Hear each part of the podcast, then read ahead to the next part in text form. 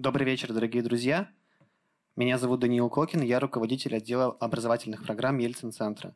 И сегодня мы хотим вам э, вместе с нашими партнерами ИЦАИ э, пред, предложить лекцию, которую вам прочитает Дмитрий Эпштейн, замечательный ученый, кандидат физико-математических наук. Спасибо большое. Да, э, давайте немножко расскажу. Но обычно, э, если... А скажите, э, кто-нибудь из вас был на моих лекциях? Вдруг такое случалось? Ну, Айгуль, понятно. Э, Причем не в, Новос... не, не, не, в, не в Екатеринбурге Айгуль была на моих лекциях. Новосибирск, по-моему. Нет? А я не помню где. Честно. А, дело в том, что я с информационными центрами по атомной энергии дружу с 2016 года. Благодаря им я побывал в куче городов, и я не помню, в каком из городов мы с Айгуль познакомились даже гадать не буду, потому что я сейчас перебирать буду, их там порядка десятка, я побывал. А, меня всегда, я каждый раз, когда меня представляют, гадаю, а что про меня расскажут. Дело в том, что у меня официальных пять мест работы. А, о, вот, вот там вот частично перечислено, но это даже не все. Я являюсь, э, основным местом работы моей является э, Институт теоретической прикладной механики. Я там являюсь сейчас ведущим программистом в лаборатории вычислительной аэродинамики. И одна из специализаций нашей лаборатории – это обтекание, расчет обтекания космических аппаратов.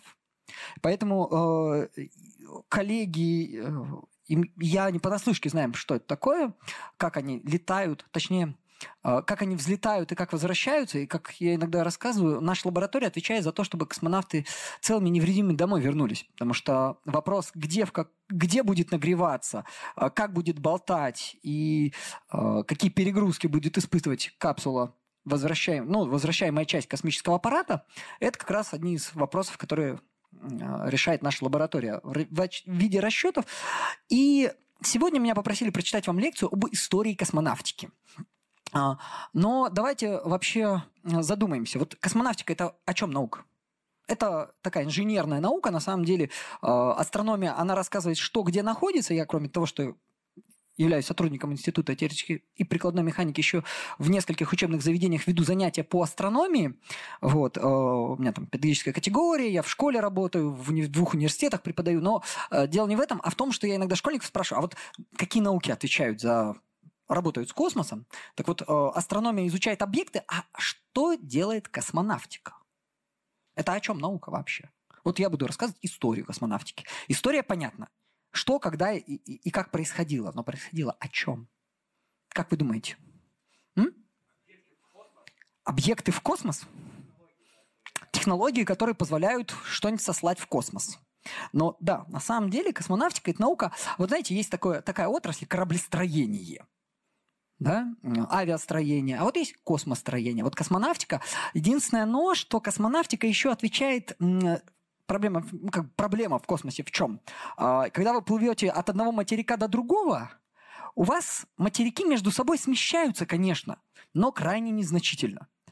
А в космосе ничего на месте не стоит. Когда меня сегодня спросили, я утром читал лекцию школьникам а, в 88-м лицее, и они спросили, а как мы, ну, типа, а мы же движемся? Я говорю, ну да.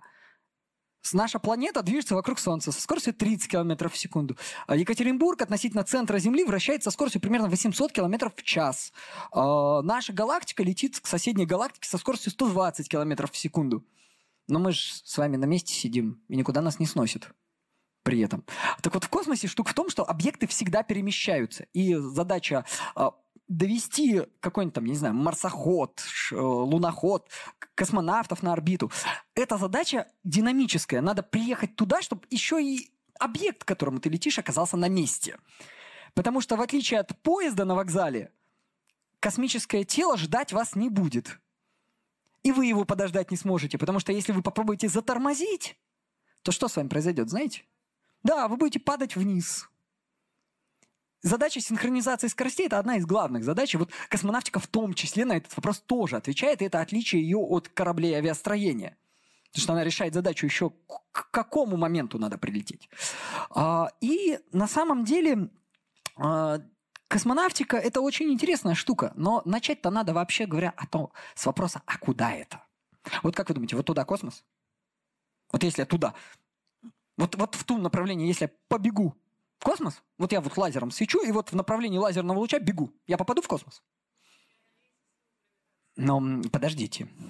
Нет, давайте разберемся с одной очень важной мыслью. Вот смотрите, у меня э, на кафедре стоит вода.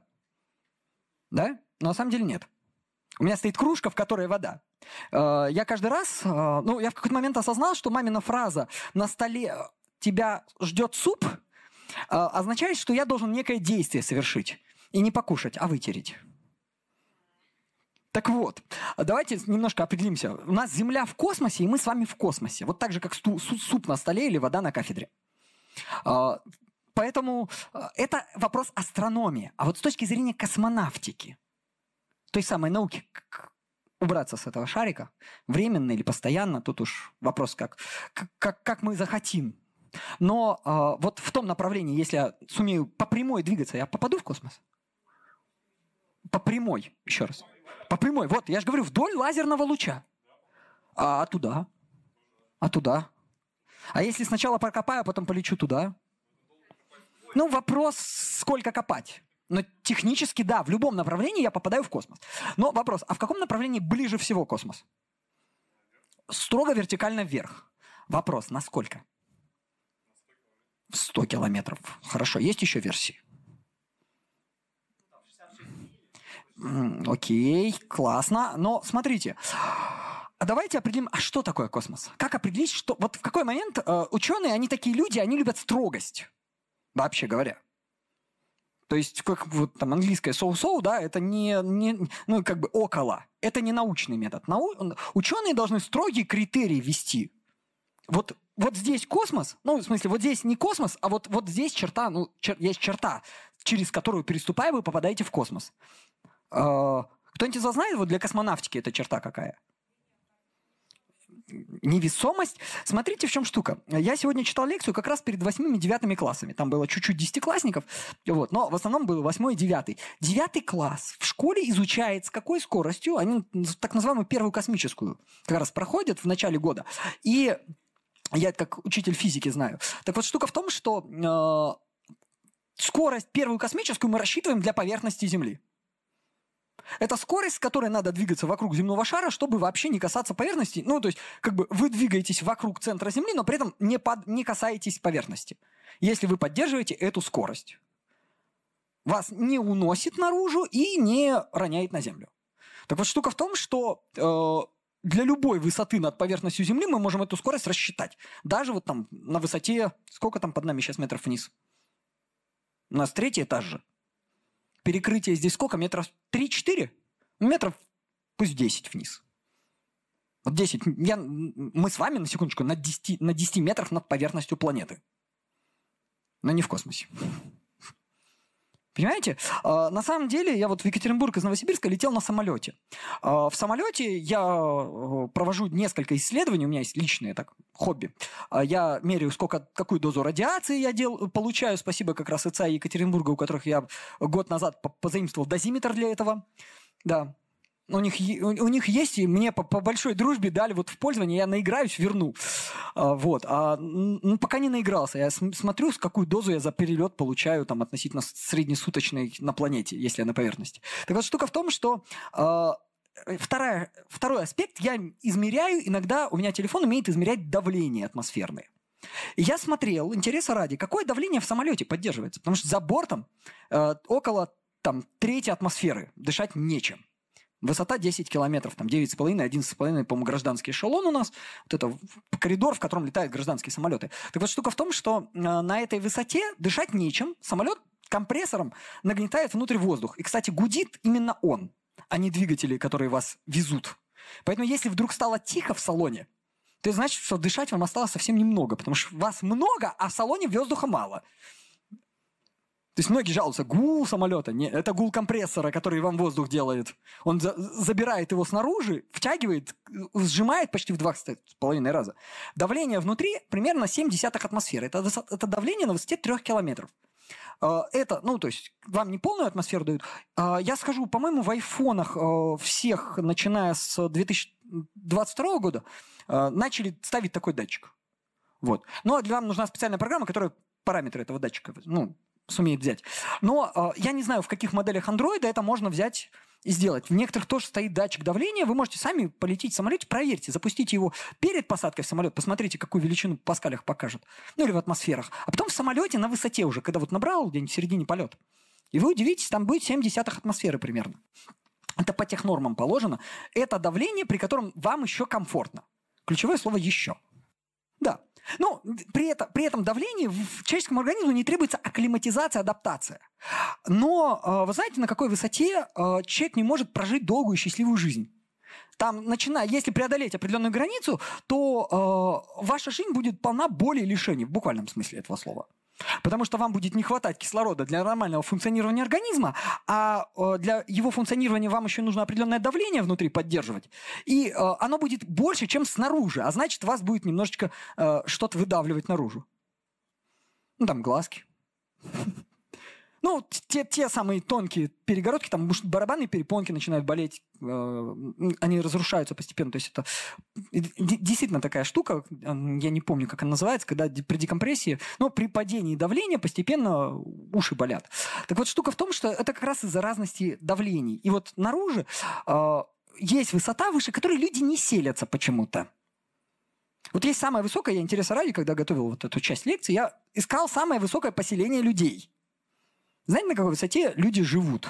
Вот прям живут нормально. Г- город самый высокогорный. Около четырех, на самом деле, там с половиной километров. Я взял оценку сверху, около... Я решил, ограничил антроп... антропологический космос э, на высоте примерно пяти с половиной километров. А есть те, кто поднимался на Эльбрус? Нет? Нет. А что такое с микрофоном сейчас было? Наверное, я что-то задел.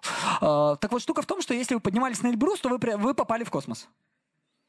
Нет, я сейчас не шучу. Биологически для человеческого тела это космос. Это агрессивная среда, в которой вы не способны прожить долгую счастливую жизнь. И эта оценка такая, это верхняя, потому что там ее можно снизить до 5 километров. Эльбрус у нас чуть выше 5,5 тысяч. Самая высокая точка нашей страны если я правильно все помню. Вот, э, соответственно, вот вы попали в космос. Можно себе галочку ставить, там, ачивку зачесть. Все, побывали в космосе. А? Ну, с точки зрения антроп... ну, биологии человеческого тела, да. А, ну, Эверест я там уже молчу, там почти 9 километров, да. А с точки зрения погоды, вот у метеорологов, у каждой отрасли, у них вот у антропологии, у биология будет такая для, нашего, для нас, а у метеорологов космос начнется на высоте 110 километров. Потому что в их моделях, которые э, прогнозируют, а какая погода будет э, у нас завтра, используется толщина атмосферы в 110 километров. Все, что выше, нам не важно. Они такие, это космос, нам не, нам не нужно на Землю. Э, так вот, штука в том, что э, это метеорологический. Если же мы уже говорим про космос с точки зрения космонавтики, то действительно 100 километров, так называемая линия Кармана. А кто-нибудь знает, чем она обусловлена? Чего? Не сопротивление. За счет подъемной силы. А, и космос называется аэродинамическим. Действительно, опять-таки, тот самый самолет, про который я говорил, вот э, самолет, и все, поднимите руку, кто летал в самолете? А кто обращал внимание, что у него гнутся крылья при этом? Да, а знаете, почему гнутся? Не, потому что он держится крыльями за воздух. Вот у вас, когда вы на турнике висите, руки вверх вытягиваются. Да? Вот у, самолета у него совсем вверх крылья не вытягиваются. Ну, как бы, если вытянуться, то он не сможет держаться. Он реально опирается на крыло. Причем это крыло одно. А, вот вся эта плоскость. Считается, что это одно крыло. Так вот, штука в том, что э, на высоте 100 километров э, я сейчас вернусь к тому началу, к первой космическую. Скорость для того, чтобы держаться за воздух, должна быть больше первой космической. А вы уже все равно на Землю не падаете, потому что вы гравитацию компенсируете круговым движением. И крылья – это избыточно. И крылья можно не делать.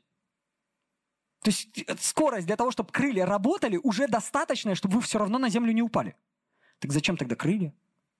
И вот эту границу, а, она тоже оценка сверху, ее там опускали до 80 километров по разным оценкам, потому что Карман жил в э, середине примерно 20 века, тогда немножко более грубой была наука, да, он такую грубую достаточно, по современным меркам науки сделал оценку и ограничил вот эту линию. Вот. А это если говорить вообще, а где космос. Вся история космонавтики а, началась, если говорить про физику, с Исаака Исааковича Ньютона. Именно благодаря его теории движения, его законам, которые он э, сформулировал. На самом деле, э, законы были известны до него. Был такой ученый, Галилео Галилей, который э, развлекался тем, что швырялся твердыми тупыми предметами, э, тяжелыми тупыми предметами с Пизанской башни. Но он э, делал качественную оценку, а Исаак Сакч сумел сделать количественную. Он первым э, был, кто описал это математическими формулами. Собственно, поэтому математические начала натуральной философии. Если переводить на современный нормальный язык, то это просто математическое моделирование физики. Ну или математические основы физики. Вот если сформулировать современным языком научным. Вот. И я начинаю вот историю космонавтики, потому что именно это заложило первый камень. А, далее мы переместимся уже практически в начало 20 века. Это Константин Эдуардович Циолковский с его теорией реактивных полетов и так называемой формулой Циолковского, которая а, доказала, он аналитически доказал, что ракета, состоящая из одной ступени, ну, в космос вообще никак не может. Она где-то вот зависнет, а потом рухнет вниз. А, и как раз эта формула сегодня позволяет нам рассчитать, ну, условно, там, коэффициент полезной нагрузки. Какую часть ракеты а, от всей ее массы мы в итоге допустим до орбиты. И там очень маленький процент, на самом деле, при тех трехступенчатых ракетах, которые у нас сейчас летают. 90% это топливо от этой ракеты, а полезная нагрузка там, по-моему, что-то в районе 5%. Я сейчас грубую оценку назову. Можете поискать формулу, сами посчитать. Там нет очень большой сложности. Она несколько этапов просто считается э, простыми математическими действиями. Вот. А, и это э, теоретическая основа космонавтики. Вот Исаак Исаакчем и Константином Эдуардовичем заложена именно теория а, это, этих всех полетов. Если же мы пойдем про... Вообще, очень мало кто знает, что далеко не только Константин Эдуардович внес теорию. А, к середине 20 века теорией космических полетов занималось большое количество ученых. Но я здесь очень люблю проводить аналогию с аэронавтикой, наукой о полетах на самолетах, с авиацией. Как вы думаете, вот, э, точнее, кто-нибудь знает, как звали первых пилотов, которые сумели не просто подпрыгнуть и приземлиться. А это так называемый управляемый полет. Совершили в начале 20 века, в 1902 году.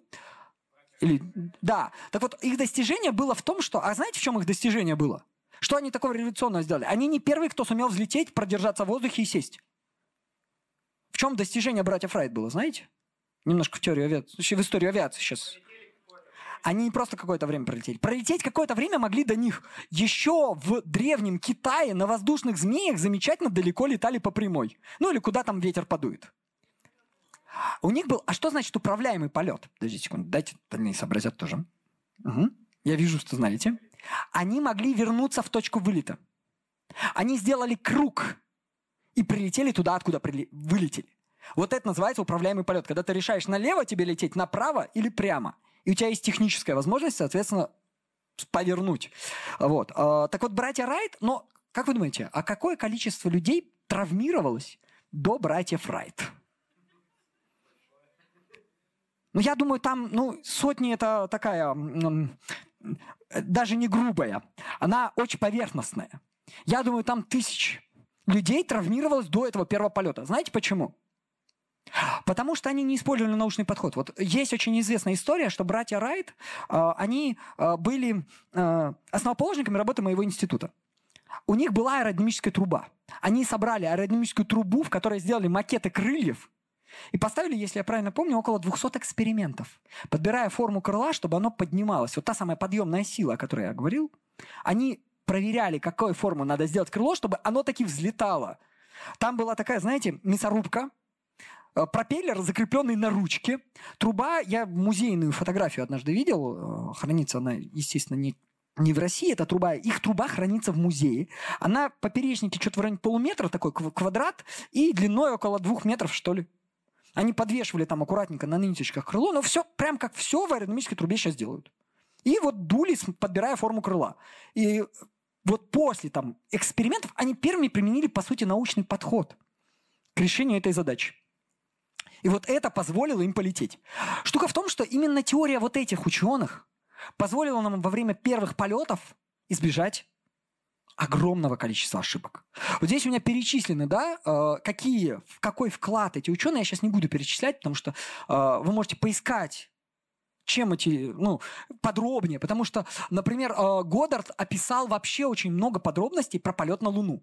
Если мой отчасти земляк Юрий Кондратюк, который три года прожил в Новосибирске, описал технологию полета на Луну и рассчитал вот ту самую, те самые формулы, по которым летали миссия Аполлон, траектории пред, предложил именно по ним, то Годдард предположил, какие ошибки могут быть.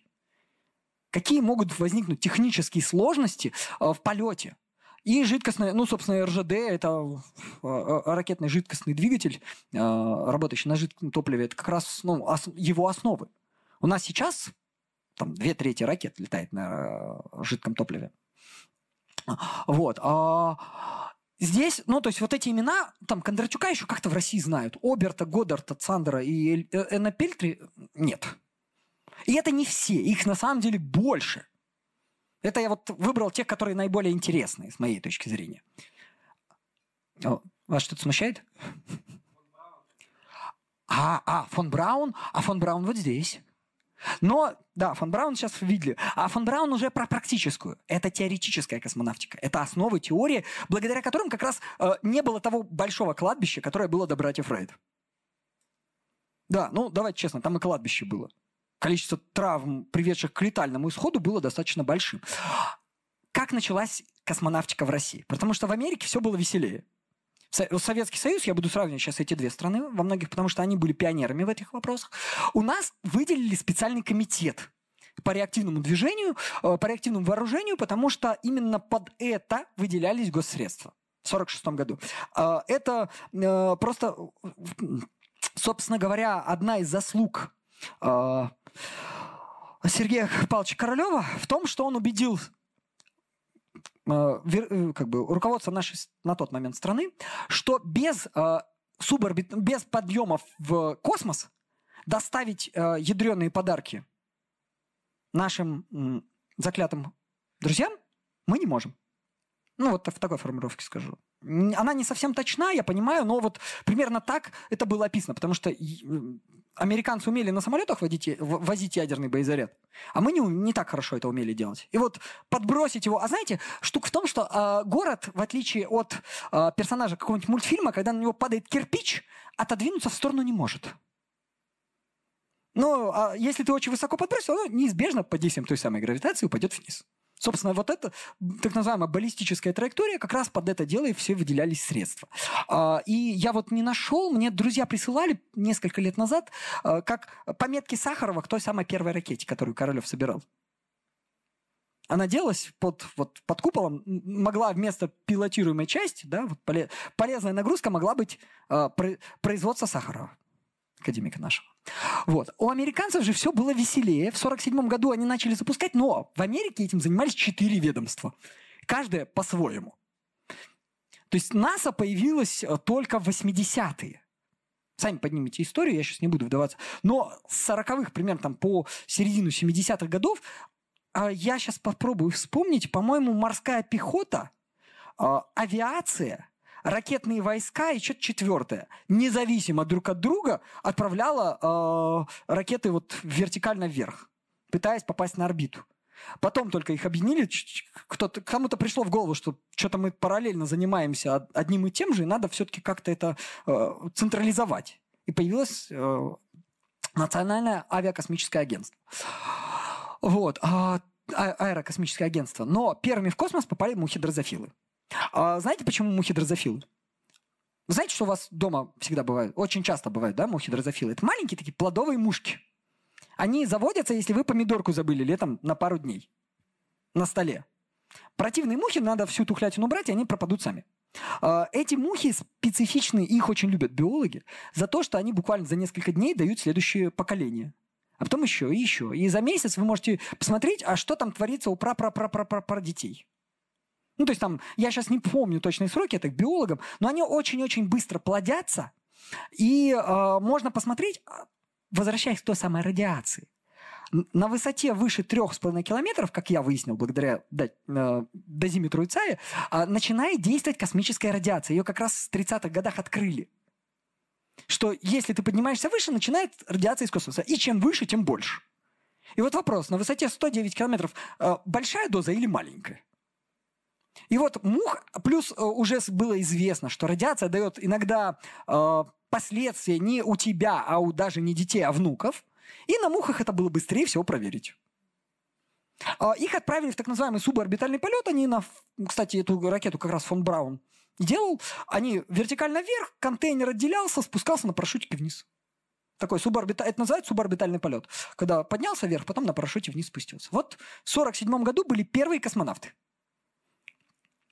Это только начало. А, в... Одновременно этим занимались Вернер фон Браун и Сергей Павлович Королев. А, параллельно развивая в Америке и у нас э, реактивную как раз технику. Э, так получилось, что, ну так исторически сложилось, да, что Сергей Павлович Королев э, эту гонку, так скажем, выиграл, и мы сумели первыми отправить искусственный спутник Земли. В этот день человечество вступило в космическую эру. А кто-нибудь мне скажет, какой сейчас год космической эры у нас идет? Не знаю, давайте посчитаем. А какого числа? Вот смотрите, я очень люблю праздновать этот Новый год. Нет, не 4 ноября. Нет. 4 октября 1957 года был запущен тогда с полигона Тюратам, ныне называемый Байконуром, вот. Э, спутник, который проработал, на, пробыл на орбите три месяца, две недели из этих трех месяцев он пищал. Э, если интересно, можете поискать запись. Э, там вот такая, такой шарик диаметром примерно 80 сантиметров он был, 60, массой около 80, по 5 килограмм, две трети из которых был аккумулятор. Вот. Потом там были, э, перед, там было два контура передатчик, ну то есть на, на этом аккумуляторе была дублирующая основная система э, передатчик э, и два, два э, прибора. Один из них опять-таки измерял, как я уже говорил, давление внутри шарика, а второй температуру. И в сигналах бип, бип, бип был зашифрован, были зашифрованы данные именно об этих параметрах. Я сейчас не вспомню, что за, э, за длительность чего отвечал, но в длительность было вот длительность сигнала это была пропорциональна температуре, а пауза, по давлению. Или наоборот. Самое элегантное инженерное решение, которое я когда-либо видел. Как данные зашифровать в мор... даже не в мор... ну, то есть по сути это морзяночный сигнал, но э, он не морзянкой шифровался. Вот длительность писка и паузы была пропорциональна температуре и давлению проще некуда.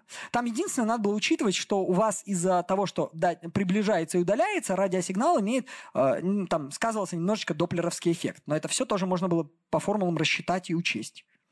Вот. Единственное, но э, через, меньше, чем через месяц, 3 э, ноября, вот ноября, да, была запущена собака. И ученые, анализируя данные с этого спутника, номер раз, э, слегка ошиблись. А, недостаточно была система охлаждения, и, к сожалению, собака перегрелась. Там температура достигла... Перегрелась не в смысле, простите, запеклась, а просто, вот знаете, а, организму достаточно поднять температуру до 45-50 градусов по Цельсию. Это, кстати говоря, насколько я знаю, одна из самых частых, простите, смертей собаки, когда ее забывают в машине летом. В закрытой машине она просто пере перегревается. Вот именно тот биологический перегрев, который там тепловой удар. И собака скончалась от теплового перегрева. А, буквально там за несколько часов температура достигла 45 градусов по Цельсию, и ей стало некомфортно. Потому что ошиблись, когда рассчитывали площадь поверхности спутника и тепловое воздействие на него. А при этом ЦУП в течение нескольких недель отрапортовал, как собака себя чувствует. То есть эта информация была расшифр... Э, рассекречена только в конце 80-х уже. До этого времени никто об этом не знал. К сожалению, э, лайки установлены несколько памятников. Она изначально не планировалась. к возврату. Там была специально отработана система, ну, полностью жизнедеятельности, там, кормежки, удаление всех продуктов жизнедеятельности. И в конце должна была система автоматически усыпить. А потом спутник должен был спуститься, ну, постепенно снижаясь, сгореть в плотных слоях атмосферы. То есть это было заложено в программу, но вот иногда у ученых тоже бывают ошибки. Но я сразу предупрежу, у меня есть отдельная лекция про зверей в космосе, в частности про собак. У Советского Союза было офигенно большое качество э, по выживаемости собак. У нас из 46 собак выжило, по-моему, в районе 24 или 20 вот порядка 20-24 собак. Я просто поясню. У американцев из 18 обезьян выжило 4. Пережило больше там полугода после полета. Ну, просто, чтобы вы понимали, почему я говорю, что у Советского Союза было высокое, ну, как бы, значительно все лучше. Это вот просто так забегание вперед. А в 60-м году на «Спутнике 5» у нас уже собаки благополучно возвращаются обратно. И это самые известные собаки в мире, наверное, да? Единственное, но поднимите руку, кто мультик смотрел. А вы знаете, что вас в, первом, в первой сцене этого мультика вас обманывают? Сейчас расскажу в чем. А, в первой сцене там говорится, что это повествование ведется от имени щеночка белки. Штука в том, что Жаклин Кеннеди, жене американского президента, был подарен щенок, один из шести, щенок стрелки. Зачем обманули детей? Я не знаю. Ну, прям серьезно, вот зачем это сделано? Ну, то есть, э, какую э, художественную там и про прочие цели преследовали э, авторы мультфильма, для меня остается загадкой все эти годы.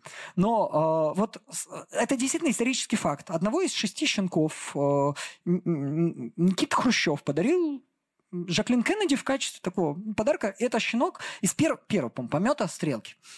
Вот. Ну и, как вы видите, там крыс-то две было, а не одна, как это было в мультфильме. Ну, мыши, мыши там упомянуты, а про растения, ну, я не очень рассказываю, потому что я не, не помню, что за траву там отправляли. Ну, явно же не пальму. Она бы не влезла. Вот. А, кстати говоря, а, скажите мне, а кто-нибудь смотрел в глаза этим собакам? Вот я смотрел в глаза этим собакам. А, в мемориальном музее космонавтики э, в Москве на ВДНХ, который вот прям по пути до ВДНХ от станции метро, а, в, в, в музее выставлены чучело собак. Можно зайти и посмотреть в эти героические глаза. Они посмертные, собаки умерли от естественной старости. Я вам сразу скажу, это на самом деле собаки, большинство, вот эти там 20 с копейками собак, а, дожили до своей а, биологической старости и скончались именно от нее. Дело в том, что собак всю их оставшуюся жизнь, а, при том, что это были подобранные дворняжки, они жили при институте, по-моему, космических, космической медицины. Я сейчас боюсь наврать, я не помню, это Московский институт, их несколько было, которые проблем медицины занимались. А, и вот при них содержали собаки, как в пансионате. Выгуливали там, я не знаю, гладили, расчесывали. Э, лич, ну, то есть там, когда надо, прививали. У них было, вот знаете, такой собачий рай. Для того, что, опять-таки, как с теми самыми мухами, чтобы понять, а что долгосрочно, как влияет полеты в космос.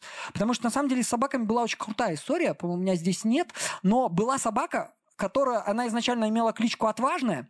А, ее рекорд не побит до сих пор космонавтами. А, шесть полетов за три года. За два года. Шесть полетов. Причем э, там, по-моему, я сейчас не хочу обманывать, не помню, по-моему, 58-й два полета, 59-й два полета с интервалом в две недели. То есть полет, две недели полет, а потом год ремиссии, ну, не, восстановления. Да? Отдыха, потом снова также с интервалом. Причем, на секундочку, э, в отличие от э, обезьян, которых накачивали седативными средствами, успокоительным, чтобы, потому что обезьяна это как ребенок, она не любит замкнутого пространства, и она очень непоседливая зверюшка. Собак э, не, не накачивали. Мы благодаря ученому Павлову узнали точно, как себя собака чувствует и что с ней происходит по внешним признакам. И э, собака, вот шесть раз летавшая, она ж, ну, к третьему-то полету, она же не тупая.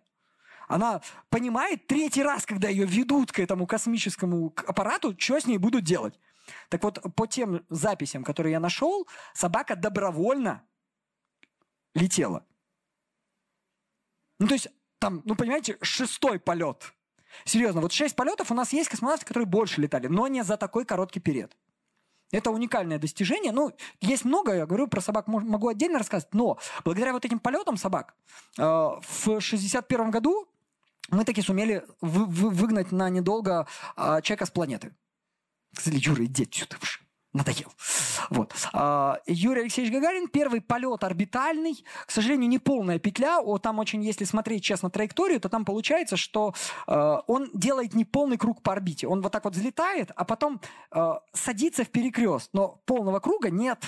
Из-за этого иногда некоторые э, приверженцы теории заговора говорят, он не первый в космосе, орбитальный полет. Нет, на самом деле орбитальный первый, просто он не замкнутый был. То есть он честно держался за орбиту. Один виточек, потом вернулся обратно. Да. Смущает что-то? На меня так смотрите, как будто я что-то не то говорю. М? Неправду говорю? А? Правда. Просто вы так на меня хмуритесь, что я смущаться начинаю. Вот. А, то есть вот этот виток, он, говорят, один виток, но он не совсем полный. То есть он там вот такое перекрестие есть, но оно не замкнутое по орбите. Вот. А с Юрием Алексеевичем там прям очень веселая другая история. Его вышвыривало из космического аппарата при посадке. Да. Ну, катапультирование. Мы в то время не умели компенсировать удар капсулы о Землю. Ну и как бы, знаете, такая штука, компрессионный перелом, ну совсем же неприятно, да? И его катапульти... Он отделялся и отдельно от капсулы садился. Там с этим связано несколько интересных историй, но у нас на них времени хватит. А вам надо успеть в гардероб за вещами, мне тоже. Вот, поэтому мы пропустим. Э, про полет Юрия Алексеевича, я думаю, там подробно происходит. А, я не буду останавливаться. Упомяну только еще троих космонавтов и астронавтов, да, которые побывали в космосе.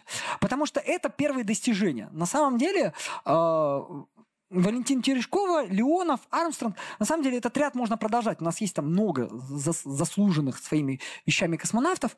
Э, но мне интересно, вот про Леонова кино все смотрели? Да?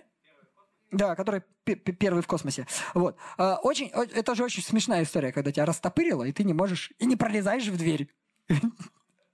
Ну, там как бы история же была примерно такая. Вот. А с Армстронгом мне нравится другая история. Вот а, смотрите, а, если мечта любого подростка убраться как можно дальше от мамы, Прям подальше-подальше, правда ведь? Самое большое расстояние, которое мы можем преодолеть, это диаметр этого шарика. 12 700 километров примерно оказаться на противоположном конце Земли. А, но а, Нилу Армстронгу удалось дальше. А теперь вопрос. Вот смотрите. Давайте поиграем. Хотите поиграть?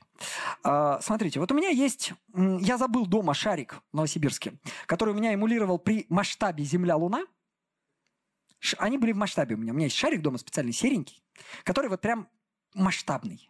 Но вопрос, как вы думаете, насколько далеко вот в таких... Это модель да, вот пропорционально надо убрать этот шарик.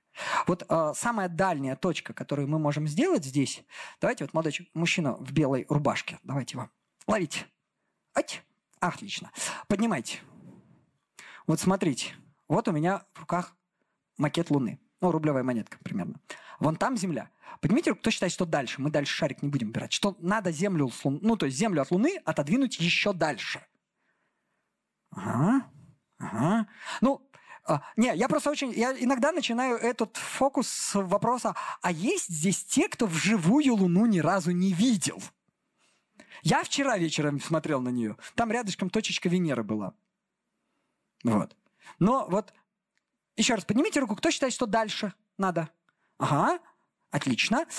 Давайте э, так, э, давайте вот э, молодой человек вот в красной футболке через ряд от вас сидит, поднимайтесь, а, возьмите шарик, пожалуйста. Вот кто считает, что где-то... Не-не-не, обернитесь, пожалуйста, и сзади возьмите землю мою. В этот момент я себя чувствую демиургом. А, поднимай выше руку. Прям высоко. О, молодец. Вот кто считает, что где-то вот между ними должна быть земля? Ну, чтобы масштаб был соблюден. Угу. Так, хорошо. Увидел руки. Давайте вот мужчине э, в коричневой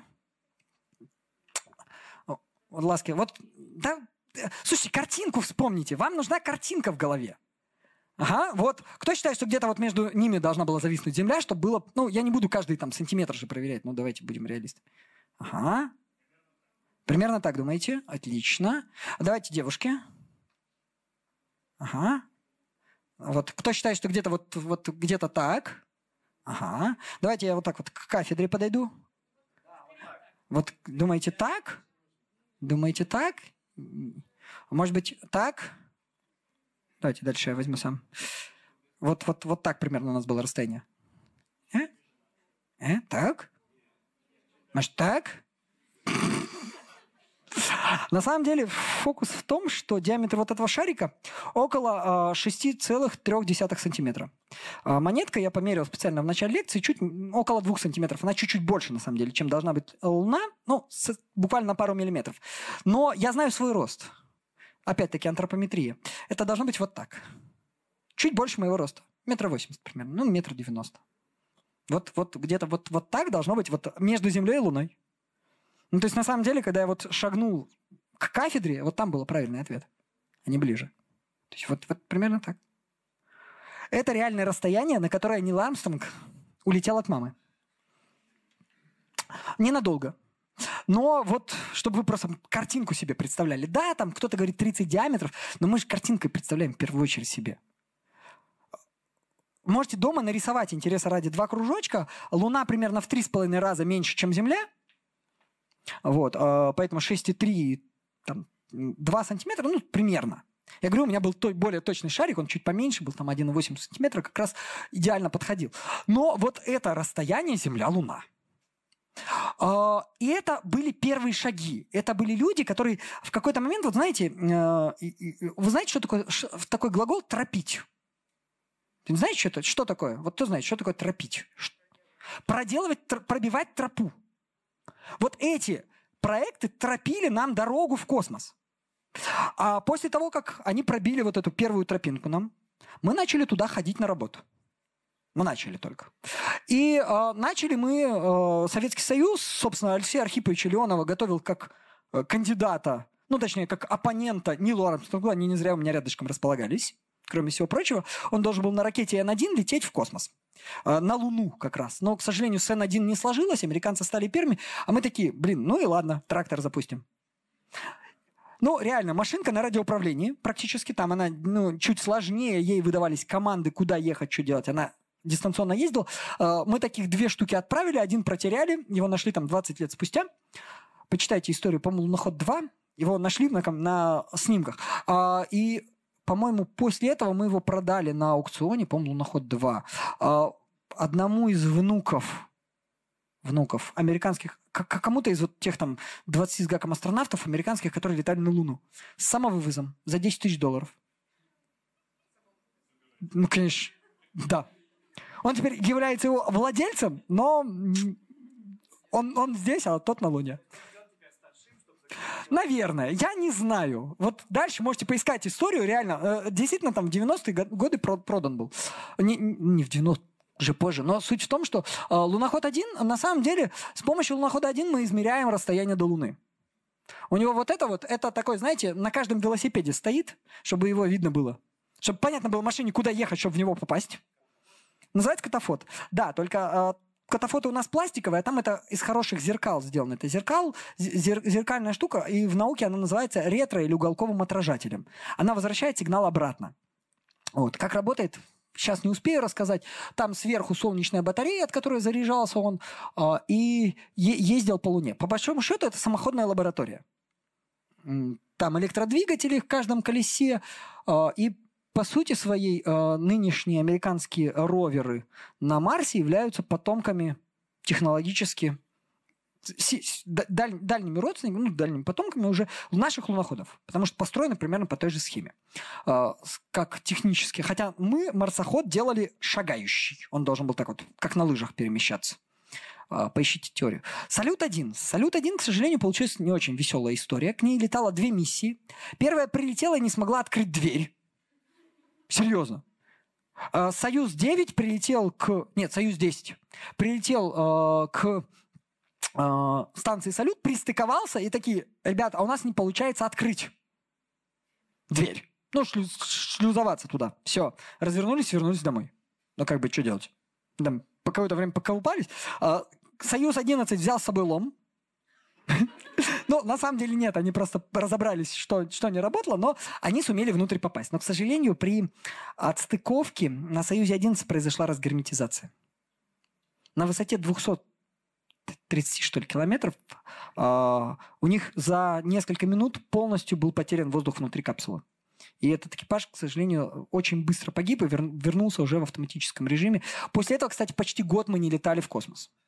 Советский Союз после этого всю, то, что сейчас называют эргономикой, да, расположение всех приборов, чтобы избежать подобных трагедий. И, кстати говоря, а, после э, аппаратов все союзы до 12-го летали без скафандров. Сейчас у нас в обязательном порядке, вот после этой трагедии, все космонавты летают в специальных скафандрах, которые могут обеспечить автономность работы, ну, автономность существования даже при полной разгерметизации капсулы. Вот. То есть, к сожалению, э, при том, что на самом деле, я дополню эту историю, э, космонавты жаловались, что им неудобно, что неудобное расположение ручек, и хоть просили поменять, но э, конструктора говорили, да ладно, и так работает. Ну, то есть там где-то наверху не э, позволяли этого принять, пока вот эта трагедия, к сожалению, не случилась. Экипаж полностью погиб. Но э, салютов было несколько. Они, там серия была станций. Э, и э, станция «Мир» это имела наименование, по-моему, «Салют-8». Я не помню, «Салют-8» или «Салют-9» она должна была быть.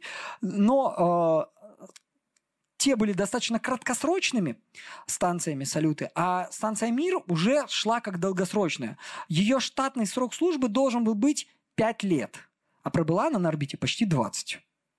Правда, к концу своего вот этого э, срока жизни, знаете, напоминала, э, я даже не знаю, с чем сравнить, а ее лепили как попало. Она стала совершенно не э, как сказать, эстет, не эстетической и снаружи, и износилась очень сильно внутри. Там при, при ее, мой институт в 2001 году участвовал в ее затоплении. Ой, не 20, 15 лет проработала вместо пяти. Но э, штука в том, что она... Э, одна из вопросов, которые давали, куда будут падать осколки обломки от нее, как бы вот, чтобы разваливалось. Можно найти неплохую вот реконструкцию ее возвращения, э, точнее того, как она, вот на каких витках, с какой скоростью, ее потопили в, клад... в место, называемое кладбищем космических кораблей. Чуть позже мы про него еще поговорим. Или нет? Нет, по-моему, здесь в этой лекции этого нет. Но есть место в Тихом океане, куда мы складываем весь космический мусор, который падает на Землю, крупный. Э, не судоходный закрытый район, откуда очень там нет течений практически, чтобы не разносило, потому что внутри баков есть токсичное топливо, оно остаточное, там просто никуда его не деть, а, его невозможно выжечь.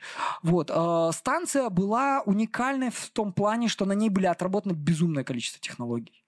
Побывало огромное количество космонавтов, астронавтов, и э, к нему стыковались и э, этим и наши союзы, и даже шаттл летал.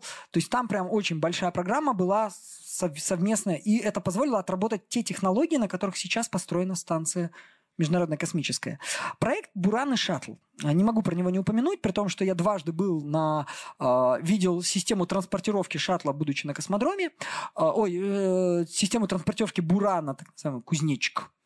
Вот, э, огромная конструкция, на которой систему «Буран», энергия «Буран» возили – конструкция вот этого транспортировочного узла и вертикали... ну, она выставляла вертикально эту систему, масса, по-моему, этой буксир... платформы около 3000 тонн, ее везли 4, 4 по-моему, тип... Э, локомотива, причем их синхронизировали, потому что их по двум рядам рельсов одновременно везли.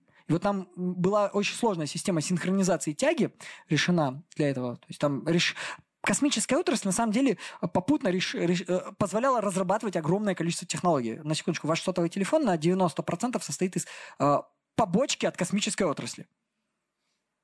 Прям серьезно. То есть вот матрицы для сотовых телефонов придуманы, чтобы фотки делать дальше, чем Марс. Ну, то есть Марс и дальше. Вот на Луну можно еще слетать, а потом пленочку вернуть обратно, как у нас первые делали миссии. А когда вы улетели к Марсу, обратно вы уже не вернетесь, или там на Венеру слетаете. Надо передавать э, данные, первые данные передавались методом телевизора построчно, например, с Венеры. А вот от Марса, который уже сильно дальше, все не так просто. И туда только уже цифровой матрицей и шифрованным сигналом вот наши сотовые телефоны сейчас с вышками обмениваются. Вот только такие технологии. Матрица появилась для этого, а не для того, чтобы вы селфи там, в Инстаграм еду фотографировали. Вот. А Буран и Шаттл, а с, с ними там длинная история, потому что мы начали сильно позже разрабатывать, когда и всего один полет, потому что программа оказалась очень дорогой в эксплуатации. Плюс э, у нас возникли экономические проблемы, которые не позволили больше одного полета. Буран совершил один полет, но при этом эта система опережала свое время очень сильно. Этот полет был беспилотным. Причем там очень интересная история с посадкой, автоматической посадкой Бурана была. Буран зашел не по той траектории, по которой предполагали инженеры. Он чуть-чуть э, бочком зашел, а потом, когда подняли записи бортового компьютера, там реально бортовой компьютер принимал решение система э, приним... оказалось, что он реально выбрал оптимальную траекторию для условий. Там воз...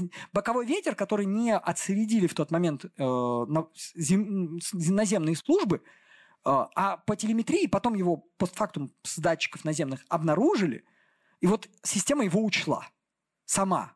Автоматически. Там вообще людей внутри не было. Предпол... То есть предполагалось, что потом будет и пилотируемая, и непилотируемая возможность полетов в автоматическом режиме. Вот.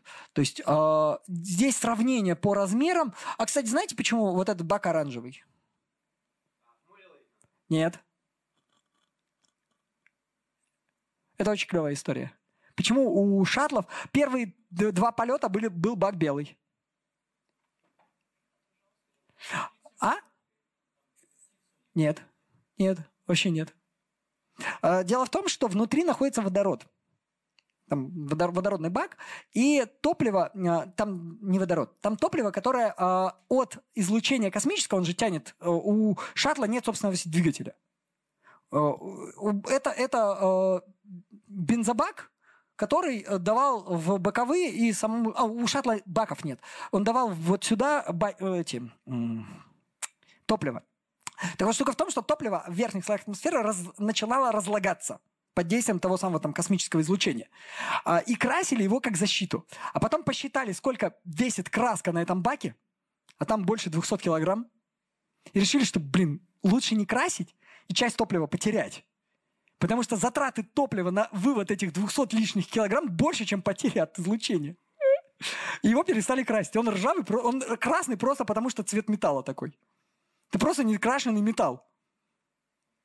То есть вот очень интересная история, связанная с баком. У нас же система энергии, э, она была полностью, то есть это каждый э, из компонентов, он со своей тягой шел. Вот. И плюс э, собственный бак был внутри Бурана, и Буран был управляемый полет, в отличие от вот. Ну, там много всего интересного можно рассказывать про эти системы, но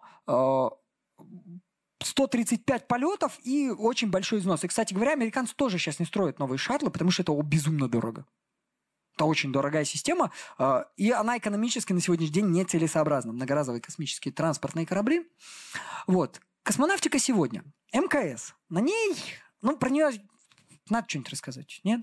420 километров. Огромный проект, самый дорогой на сегодняшний день научный проект человечества. В него вложено больше 100 миллиардов долларов суммарно э, всеми странами в складчину, его э, поддержание, там, эксплуатация и прочее. Э, для сравнения, большой адронный коллайдер, самый большой наземный научный проект, 7 миллиардов. Просто чтобы вы понимали разницу в масштабе. Вот второй, там больше 100 миллиардов на сегодняшний день, а здесь 7 миллиардов вложено, потому что наземная и орбитальная. Это самая дорогая лаборатория в мире – Потому что, по большому счету, МКС это просто лаборатория, а наши э, космонавты и астронавты, которые туда улетают, это лаборанты и подопытные. То есть они такую двойственную функцию несут, у них обязательно там программа на экспериментов, которые они ставят, ну, ставятся над, ну, над людьми там и которые они ставят. Например, там был очень интересный эксперимент, брали э, этих, сейчас скажу, улиточек, панцирных, беспанцирных, им убирали там какой-нибудь орган, лапку, глазик и, и сравнивали, как быстро они восстанавливают все это целиком. И выяснилось, что на МКС в, неви- в условиях невесомости они восстанавливаются быстрее, чем на Земле. То есть были контрольные группы тут, там, там их несколько десятков участвовало. Ну, то есть вот такой эксперимент ставили. И таких экспериментов их очень много. Если интересно, можете поискать на сайте Роскосмоса. Наши эксперименты перечислены. И те, которые ставятся над ну, в которых участвуют сами космонавты наши, и которые они поддерживают. Причем там чуть ли не до персонали, кто за какой эксперимент отвечает. У них из-за этого там графики определенные работы на станции и множество всего. И вот э, на сегодняшний день это самый крупный, во-первых, э, созданный человечеством объект в космосе и самый дорогой. Вот. А, вот это такая сегментация если интересно посмотреть, как она устроена. Единственное, но это на десятый год, а, а сейчас там есть еще один надувной модуль, там палатка есть, многослойная. Частная компания изготовила там 15-й модуль, а, и он там а, в качестве кладовки используется. Он закупорен туда, ну, то, потому что ставился эксперимент, он там несколько лет, два года, по-моему, э, многослойный купол, в который э, очень ну, прочные стенки, и проверялось, не будет ли от э, микрометеоритов и там всякого космического мусора дырочек. Нет, нету. Не, не, не травит воздух, он достаточно надежен, и туда в какой-то момент решили лишний весь хлам убрать. Чтобы пропадать полезному, полезному объему. Угу.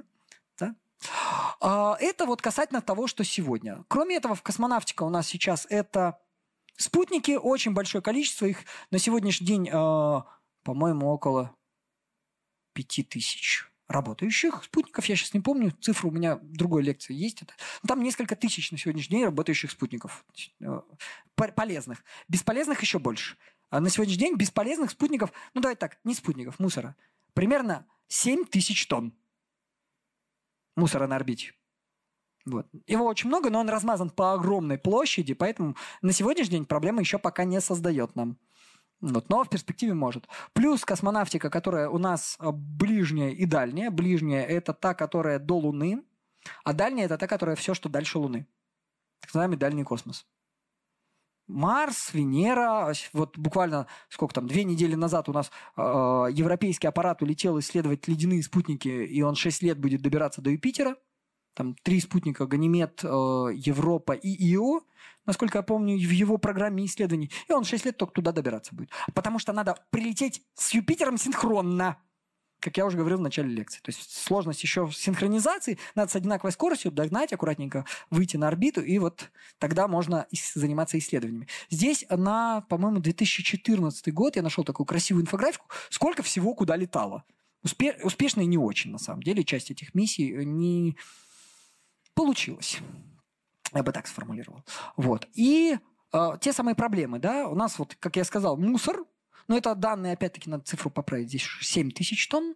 И кладбище космических кораблей вот здесь. Э, Причем я сейчас картинки поближе покажу. Это не э, в масштабе. Здесь просто, вот знаете, как точки. Если вы булавку ставите, что вы были в этом городе, вы же не столько площади занимали, как булавка на карте, да? Это просто там пин, да? Ну, как бы, а вот здесь также эти точки э, показывают именно э, места расположения, но не размеры реальные. Реальный размер значительно-значительно меньше.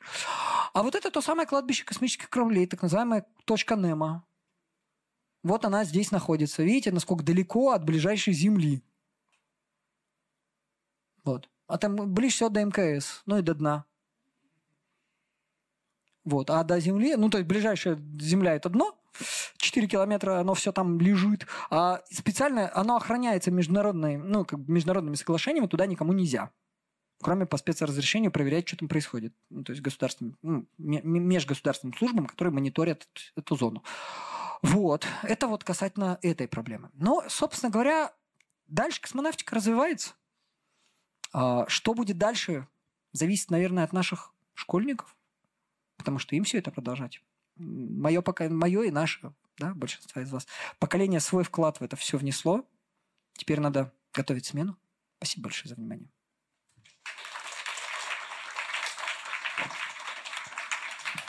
А теперь у нас, собственно, я уложился в отведенный час ровно. У нас с вами еще минут 20 есть на вопросы, чтобы все успели потом, ну, максимум, я имею в виду, 20 минут на вопросы, на мои ответы э, на эти вопросы. Э, а потом дружно побежим обгонять друг дружку в гардероб. Друзья, задавайте, пожалуйста, вопросы в этот микрофон, потому что у нас ведется запись.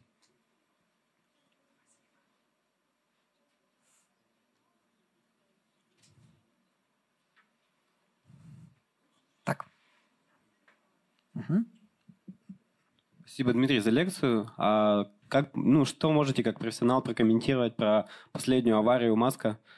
Вот, как, Слушайте, как смотрите вообще на это? Позитивно. Слушайте, с первой попытки поднять воздух и не рвануть на старте, это очень круто. Давайте честно. Наша N1, в которой надо было синхронизировать 30 двигателей, четыре раза пыталась взлететь. После четвертого раза сказали, ребят, что-то дорого, сложно, опасно. Давайте, давайте хватит. Ну, там первые были в том числе прямо на старте. Вот. То есть, на самом деле, она сколько там, на 30 километров почти поднялась. Там, я цифру точную не помню сейчас на скидку, но это прям очень круто. Ну, слушайте, у него запланировано, по-моему, еще два старта сейчас. Там проблема основная в другом. Она зависла надолго на старте, и у них там э, э, площадку испортила. Там вот ту систему, которая держит, держ, ну, платформ, не платформа этим, господи, слово-то вылетело. Короче, ту систему, которая держит в, в ракету перед стартом, и сам пусковой стол, ну вот пусковое место, его очень сильно попортило, там надо по, по новой все бетонировать. Но я думаю, они справятся. Там у них несколько месяцев есть еще на это. Вполне, то есть, мне кажется, ну, реализуемо и для первого раза очень даже круто. Так, еще вопросы? Не, я понимаю, что я много всего рассказал, но я не верю, что вопросов нет. Не стесняйтесь. Не? Угу, давайте. Спасибо вам за интересную лекцию. Вопрос такой. А создаются ли сейчас новые ракетные двигатели? Потому что вот есть информация, что мы до сих пор на старых двигателях летаем в советских разработках. Ну, начнем с того, что да, двигатели разрабатываются, и не только мы. Весь мир сейчас в основном все-таки использует жидко- и твердотопливные двигатели. Разрабатывают системы с малой тягой, которые можно использовать в условиях уже, когда мы оторвались сильно от Земли, позволяющие сильно экономить э, так называемое рабочее тело, да, ну, по сути, топливо, используя малое количество топлива, разгоняться медленно, но стабильно. Так называемые варп-двигатели, вот эти технологии, да, они развиваются, но, к сожалению, на сегодняшний день э, э, совершить рывок, преодолев наш, вот, там, выбравшись из так называемого гравитационного колодца Земли, крайне сложно без вот этих высокоэффективных, потому что там надо за малое количество времени дать большой импульс. И на сегодняшний день вот систем, которые могут дать мощный импульс, ну и при этом не выжечь полпланеты, ну, потому что у нас там есть теории, я не знаю, атомных двигателей, которые за счет атомной энергетики, да, поднимаются вверх. Но там все намного менее экологично, чем даже при нынешних технологиях. Эти технологии хорошо использовать уже в открытом космосе. Ну, когда мы далеко от Земли, а, они позволяют вот достаточно экономично улететь там. Но на сегодняшний день технологий... Мы пытаемся повысить эффективность вот этих жидкостных и твердотопливных двигателей, но пока мы, ну, по большому счету, в некий потолок уперлись этих технологий, и пока мы не сможем придумать новые, кардинально новые технологии, ну, вряд ли мы сдвинемся дальше. Есть интересные технологии так называемого воздушного старта. Когда мы поднимаем на самолете то, что использует компания Virgin Galactic, например, она же на самолете поднимает ракету, ну, поднимает э, обычным самолетом там, на высоту сколько, 15-12 километров, а потом с нее уже стартует в космос. Но такие технологии не позволяют большую массу поднять. Грузоподъемность современных самолетов значительно уступает той же, там, тому же Старшипу или э, Falcon Heavy. Ну, то есть там все-таки не тысячи тонн мы можем подбросить повыше. Ну, то есть э, сейчас э, поним, все, все понимают, что уперлись в технологии, но пока разрабатывают, но не, не видел я вот среди обзоров какой-то информации. Может, где-то в закрытых лабораториях что-то и делают. Но нам пока это не станет, э, пока не будут первые запуски, мы с вами об этом и не узнаем. Я даже не про теорию заговора, а про, про просто некую коммерческую тайну. Да, и вот конкурент, кон, конкурентность технологий. Поэтому, ну, пока, пока только так можем летать. К сожалению, новых Спасибо. Можно еще вопрос? А, вот по поводу э, колонизации Марса. Вот э, ваш прогноз, э, когда когда Слушайте, это ну, будет осуществимо? На самом деле сложный прогноз, сложно делать. Но давайте так, гарантированно в ближайшие 50 лет. Я бы вот так сказал. Вот в 50 лет мы почти наверняка получим какие-то более или менее полеты людей на Марс. Вопрос другой, что с точки зрения науки человеку там делать нечего. С точки зрения амбиций, достижений и водружения флага, да, тех же, почему мы поднимаемся на Эльбрус, прям на Эверест, и вот как бы э, доказать себе, что можем, и, собственно, и Илон Маск как раз к этому и стремится. На самом деле, э, когда, когда у нас будет маршрутка Земля-Марс, я с удовольствием куплю на нее билет. Если, если позволят средства, очень хочу туда и обратно слетать. В один конец как-то нет, мне есть чем заняться здесь. Добрый день, спасибо за лекцию. А, можно сразу вопрос на встречу? Полет к Марсу сейчас, насколько я знаю, а, одна из основных э, проблем это в том, что будет слишком избыточная радиация получена. Штука в том, И... что э, вот это миф. Миф про межпланетную радиацию сильно завышен. Проблема будет не в полете. Проблема в том, что на Марсе у нас в долгосрочной перспективе э, надо рыть вглубь, чтобы защищаться от радиации сама по себе планета слабо защищает от космической радиации. В полете э, можно поднять данные. Я не помню, я читал э, хорошее исследование у э, Виталия Егорова, «Зеленого кота», который рассказывал, он анализировал вот эти данные, он поднимал данные очень хорошо с американских миссий, а у них дозиметры прямо в полете снимали показания. И там получалось все далеко не так страшно, как рисуют э, в большинстве случаев. То есть, в принципе, там можно, не э, убившись, долететь туда. Проблема в основном там защищаться, как от радиации, если вы хотите какое-то время ползать по поверхности, а не жить э, в, в, как кроты в норах. Я бы так сформулировал. Потому что там фон значительно выше, чем у нас здесь, потому что собственного фона планеты он слабенький, нас защищает, во-первых, магнитное поле, во-вторых, атмосфера, а у Марса система с другим значительно все хуже. Магнитного поля практически нет, ну, точнее, его нет вообще, и практически нет атмосферы, она там в сто раз слабее, чем у нас. Вот и поэтому, мне кажется, основная проблема там, с радиацией. Спасибо большое за вопрос. А, на самом деле вопрос был изначально другой. Ну, вы сказали, что радиация при полете туда. Нет опасности радиации Нет, туда. Я поняла, просто это было э, продолжение вашего рассказа. Угу. А вопрос такой. Э, я услышала лайку, белку, стрелку. Это все девочки, э, собаки. Было ли какое-то деление? Первые две собаки, полетевшие в космос, имели клички Цыган и Лиса. Вторая с цыганом, лете... с Лисой летел Дезик. Угу. То есть там... Ой, Дезик, говорю, э, там Дезик и Цыган, первые две собаки, э, летевшие в космос, насколько я помню, клички. Я просто не помню, там э, не все девочки, не все мальчики, ну, летали и те, и другие. И такой вопрос, а почему э, в России, в СССР были выбраны собаки? Потому что э, вопрос к тому, что там абсолютно другая система охлаждения у тела, у э, собаки, у человека и так далее, и так далее. Во-первых, компактная мало места занимает. Во-вторых, спокойная. А в-третьих, нам не надо было, в отличие от обезьян, вживлять внутрь датчики. Благодаря Павлову мы отлично по внешним проявлениям расширению зрачка, там, да, по слюноотделению, по температуре внешней, там, по, по шерстью, мы знали, что происходит внутри собаки. У него благодаря его исследованиям было огромное количество информации, на основе которой мы могли определить, а что с собакой происходит вовнутри. А смертность у обезьян у американских была как раз потому, что им, кроме того, что давали седативные средства, успокоительные очень сильные, а, давали, э, им вживляли внутрь датчики. И часть обезьян погибла просто при извлечении этих э, датчиков из тела. Понимаете? Ну, то есть вот при хирургических операциях уже после полета, э, там через некоторое время это проводилась медицинская операция, э, ну, я не знаю, медицинская, ветеринарская, как правильно назвать, но вот эти манипуляции с телом проводились, и, со, и часть обезьян просто не переживала этого. А нам этого не требовалось, поэтому вот такая хорошая статистика по, полет, по, по выживаемости собак была в итоге. Вот. Спасибо за вопрос.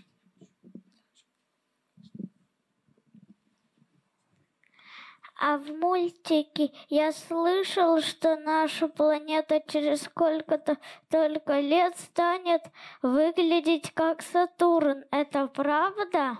Из-за космического мусора. Ну, на самом деле нет. Э, по, одной простой причине. А, скорее можно сравнивать с э, Юпитером или Нептуном, Потому что у Сатурна и Урана очень яркие кольца, там очень большое количество льдинок, которые хорошо свет отражают. Во-первых. Во-вторых, а, все-таки у нас мусора значительно, как в массе, меньше, чем вот этой пыли, создающей кольца этим планетам. Поэтому нет, не будет. И тем более он э, будет измельчаться, если вообще сейчас ничего не делать. С этим мусором он постепенно будет дробиться, измельчаться и постепенно сгорать красиво в нашей атмосфере. То есть э, и постепенно он пропадет весь, в отличие от... Э, дело в том, что Сатурна самоподдерживающиеся кольца, ледяные там несколько спутников, э, сифонят, они как э, гей, из них гейзеры вырываются и подвозят лед новый для колец. Наше исследование, вот э, в 2019 году закончилась миссия, э, называлась она Кассини, очень подробно это все исследовала. Ну вот, поэтому нет, не будем все-таки. Мы похожи на Сатурн, к сожалению, ну, к сожалению или к счастью. Потому что если бы стали похожи на Сатурн, сложно было бы взлетать. Значительно дороже и сложнее это было бы технически. Поэтому тебя как-то в мультике на самом деле не совсем правильно рассказали. Здравствуйте, спасибо за лекцию. А можно вопрос? Ну... Нельзя. Зачем вы спрашиваете? Какой примерно срок службы МКС? Э. Плюс-минус. Ну, сколько она еще прослужит? Не знаю.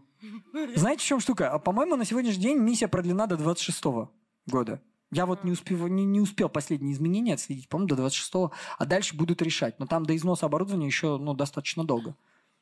То есть у нас там по целому ряду причин э, решения нашей космонавтики, американской, там, теории заговора, много всего бродит. Но вот официально до 26 года сотрудничество на, по МКС между нами, европейцами, японцами и американцами продлено. Если вдруг что-то поменяется, ну, мы узнаем, наверное, из новостей об этом. Что дальше будет, непонятно. А, и вопрос, собираются полететь на Меркурий? Ну, на Меркурий да. летает сейчас аппарат, ну, вокруг него летает аппарат, аппарат под названием BP Коломбо. Поищите по названию.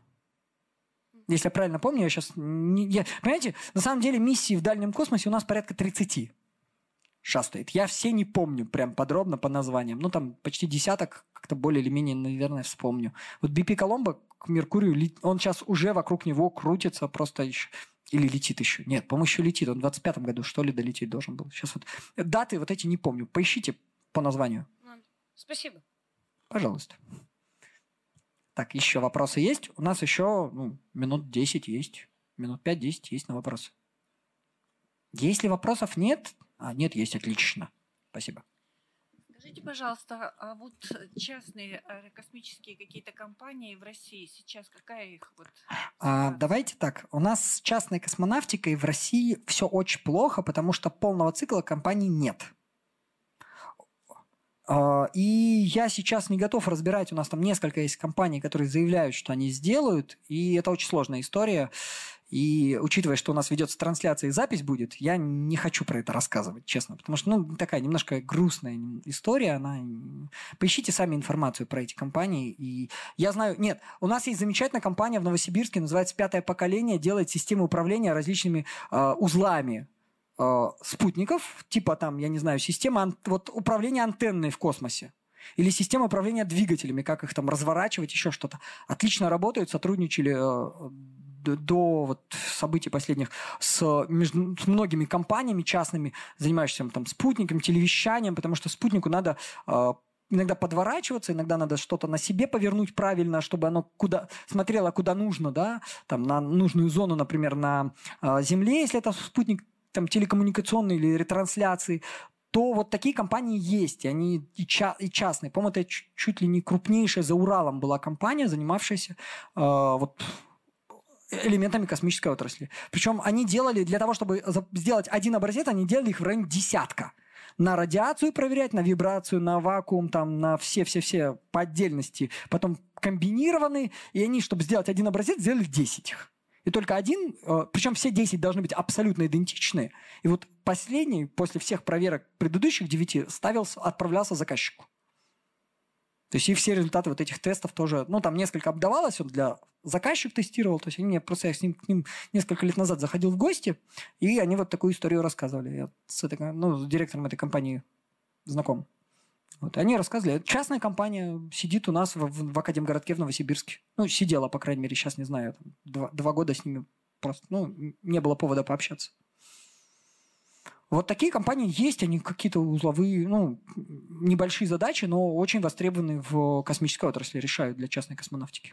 Ладно, раз дефицит вопросов, то тоже вставлю свой вопрос. Пожалуйста. А какой, на ваш э, взгляд, как профессионал, опять же, может, знаком у вас с, более с космическими проектами, вот какой самый, может быть, дерзкий или смелый проект вот из, из готовящихся, не, ну, не обязательно пилотируемый, может быть, беспилотный, На самом деле, очень ждут Dragonfly. А что это? Это миссия, по-моему, вот дай бог памяти, на, на Титан, что ли, собираются. То есть это миссия на э, коптера на спутник вот сейчас я боюсь наврать, по-моему, Сатурна. Ну, по-моему, все-таки на Титан. А там должна, то есть Dragonfly это стрекоза по-английски. И там должен такой хитрый коптер э, с несколькими двигателями, он должен полетать по Титану. Это вот. типа продолжение марсианского вот этого дрона, только еще да, круче. Да, да, да, да, да. А, очень, очень интересная будет миссия. Мне интересно, что через 6 лет э, Джуис узнает на Европе, ну вот на этих ледяных спутниках. Потому что я думаю, что следующая миссия туда будет что-нибудь забуриться уже под этот лед. И это тоже очень интересные вопросы. Ну, то есть, вообще говоря, космонавтика не стоит на месте, и она развивается. И есть проекты, и очень радует, что там э, потраченные 20 лет на телескоп Джеймса Уэбба не сильно все-таки тормознули эту отрасль. Потому что там Спасибо. достаточно сильно тормозилось, очень дорогой получился проект, в него много денег вкладывалось, и это э, от, перетягивалось с других, соответственно, проектов финансирования. Вот. Так. Угу. Еще вопрос? А, здравствуйте, спасибо за лекцию. Мой вопрос такой. А вы говорили про улитку, то, что ей там угу. отрезали. Ну, в ну, общем, что быстрее да. э, также и с человеком будет ли, ну, допустим, если перелом, будет. то... Перелом зас... не будет. Настолько, Нет, ну... настолько крутой эксперимент вряд ли кто-то специально будет ставить на МКС. Э, вот, э, скажем так, ты готов выступать добровольцем? Нет, ну космонавта же не выбросят в космос открытый. Слава богу, космонавты ни разу ничего на космической станции не ломали. Нет, просто вот у а человека а быстрее... мелкие порезы действительно заживают быстрее. Да. А, это... а вот это интересный вопрос, я не помню. Честно, я врать не буду, можете поискать исследования. Найдете, найдите меня в соцсетях, пришлите, я помогу верифицировать данные. Вот. Я уже, понимаете, там такое количество экспериментов, что вот мне, я вспомнил про этих вот улиточек э, просто ситуативно. Я не скажу, какие эксперименты там подобные ставятся. Я не помню. Я не могу помнить все честно. То есть я готов помочь вам, если вы найдете какую-то информацию, можете мне ее прислать, я помогу вам, как, как ученый, проверю, насколько это корректно, где там э, журналисты, не журналисты придумали, потому что журналисты иногда такое делают, что страшно становится. Ну, вот. просто вот с чего быстрее там? Не знаю, честно. Время это надо... Быстрее. Нет, время там не идет быстрее. А, там биологические причины, но я не помню, честно. Давайте, просто не помню.